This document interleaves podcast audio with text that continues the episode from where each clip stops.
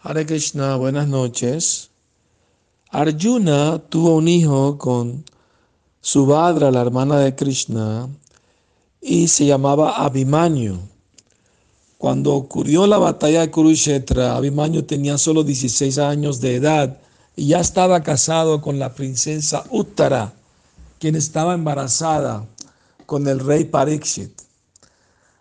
Ahora, en medio de la batalla de Kurukshetra, eh, el enemigo, los Kauravas, hicieron una falange muy difícil de romper. Y Abhimanyu se ofreció a romperla diciendo que él aprendió el arte de hacerlo, pero no sabía cómo salir de ella una vez que estaba adentro. Entonces el rey Yudhishthira le aseguró a Abhimanyu que él podía entrar y romper y que estaban ellos detrás de él Yudhishthir Maharaj con su ejército detrás para entrar inmediatamente tras de él y así vencer al enemigo ese día en la batalla. El problema es que cuando Abhimanyu rompió y, eh, se adentró en la falange, inmediatamente un, un rey del enemigo, se llama Jayadrata, se opuso y le trancó la, la entrada de Yudhishthir Maharaj. Así que Abhimanyu se quedó solo peleando con todos esos guerreros. Y uno a uno él les fue con su destreza militar y su gran valentía y gallardía. Los fue venciendo uno a uno. A uno le rompió las cuerdas del arco, al otro le rompió la rueda de su carroza y se cayó al piso. Y así, ¿no? Y cuando vieron que no podían con él uno a uno, se unieron todos juntos y lo atacaron al mismo tiempo despiadada e injustamente.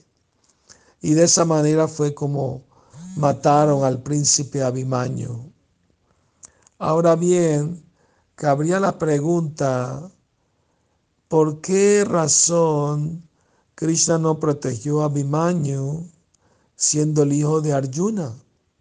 ¿Por qué tuvo que morir tan joven a los 16 años?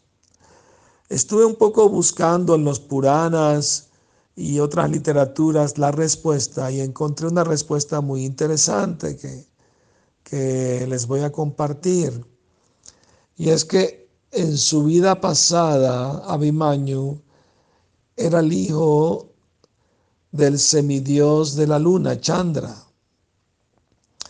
Y cuando los semidioses le pidieron que diera a su hijo para participar de los pasatiempos de Krishna en la tierra, Chandra, el dios de la luna, dijo que aceptaba con la condición de que su hijo tendría que volver con él a los 16 días.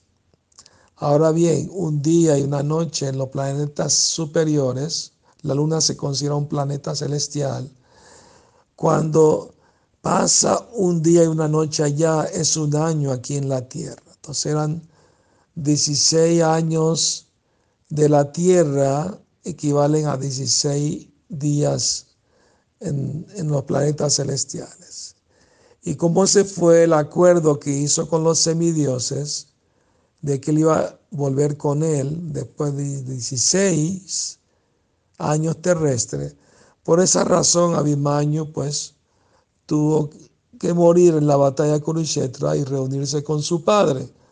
Ahora le voy a revelar otro misterio y secreto. Y es que cuando Krishna viene a la tierra, Él no viene solo, Él viene con sus asociados eternos. Y esos asociados eternos de Goloka Brindavana tienen expansiones tanto en los planetas espirituales Vaikuntas como en los planetas celestiales como semidioses. Entonces, cuando Krishna viene a la tierra, esas expansiones que están como semidioses en los planetas celestiales, descienden a la tierra y se reencarnan como familiares y amigos y eh, parientes, etcétera, de Krishna, y así participan de sus pasatiempos. Y cuando Krishna termina sus pasatiempos en esta tierra, entonces, eh, él se lleva consigo a todos sus asociados y ellos van a su origen de donde se expandieron en Goloka Brindavan. Que tengan feliz noche, Hare Krishna.